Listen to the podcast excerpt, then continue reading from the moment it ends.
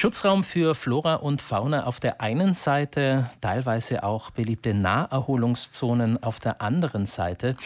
In Südtirol treffen wir immer wieder auf die grünen Hinweisschilder, auf denen Biotop und darunter der Name des Naturschutzgebietes steht. Wie steht es um diesen Lebensraum in Zeiten von Klimawandel? Die Diskussion um den Bodenverbrauch und wirtschaftliche Interessen, das fragen wir jetzt den Direktor des Landesamtes für Natur, Leo Hilbold. Schönen guten Morgen. Guten Morgen. Wie viele Biotope gibt es in Südtirol? Ja, wir haben in etwa 400 Biotope, die über das ganze Land verstreut sind. Ist das jetzt eine Zahl, die über die Jahre ziemlich konstant geblieben ist? Ja, äh, also wir gehen davon aus, dass sie auch in Zukunft nicht weniger werden, also eher noch ein paar hinzukommen. Und als Biotop werden äh, unterschiedliche Lebensräume geschützt. Was gehört denn da alles dazu?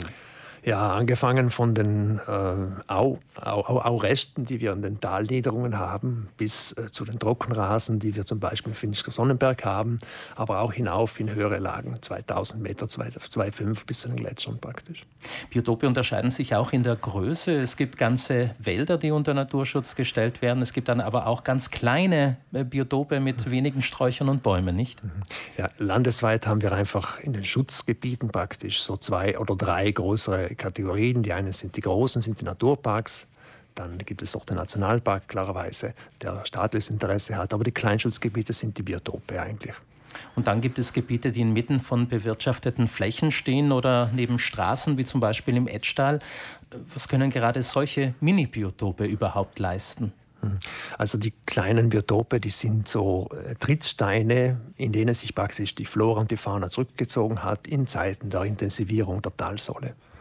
Sie sagen, die größte Herausforderung bei den Biotopen äh, sei der Umgebungsschutz. Äh, heißt das, dass man schon auch schauen muss, äh, diese Lebensräume von äußeren Einflüssen abzuschirmen?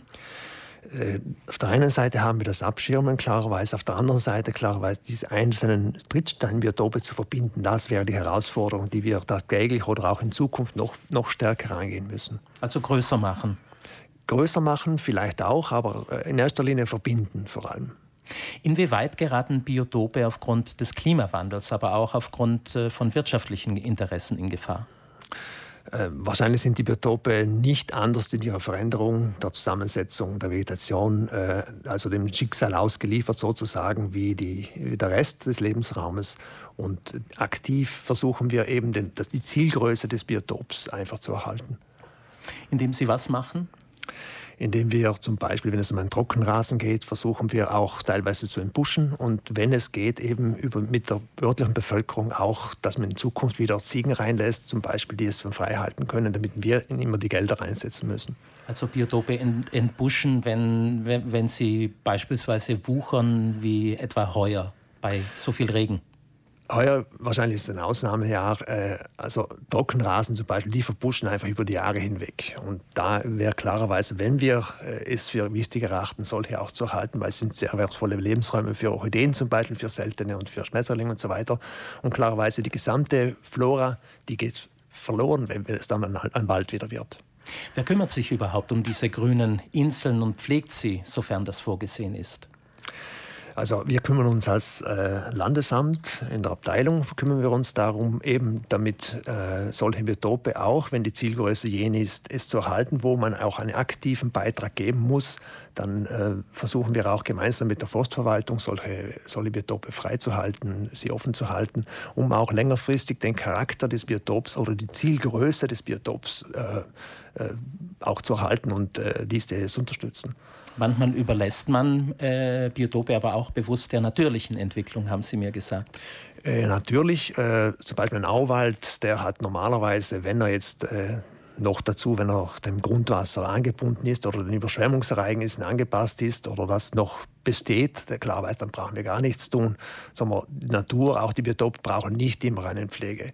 Mehr geht es darum, wahrscheinlich äh, sie auch freizuhalten vor den ähm, Abfällen zum Beispiel, wenn Leute die dort liegen lassen und so weiter. Wie sehr ist denn äh, bei der Bevölkerung das Bewusstsein für den Erhalt und Schutz der Biotope vorhanden? Welche Erfahrungen machen Sie als Direktor? Sie sind ja auch viel unterwegs. In den letzten Jahren haben wir schon gesehen, dass auch die kleinen Schutzgebiete, also sprich Biotope, Naturdenkmäler, auch die einen großen Wert haben für die Menschen vor Ort, klarerweise, die im Dorf meinetwegen einen kleinen Spaziergang machen in die Nähe des Biotops. Und bei uns kommt schon oft die Frage, könnten wir solche nicht erschließen? Also unser Ziel, da sie eh schon klein sind, würde ich sagen, äh, sind wir eher konservativ, was das anbelangt. Leo Hilbold war das, der Direktor des Landesamtes für Natur zum Zustand und Umgang der Biotope. Vielen Dank für den Besuch hier im Frühstücksradio und weiterhin eine gute Arbeit. Danke sehr, schönen Tag.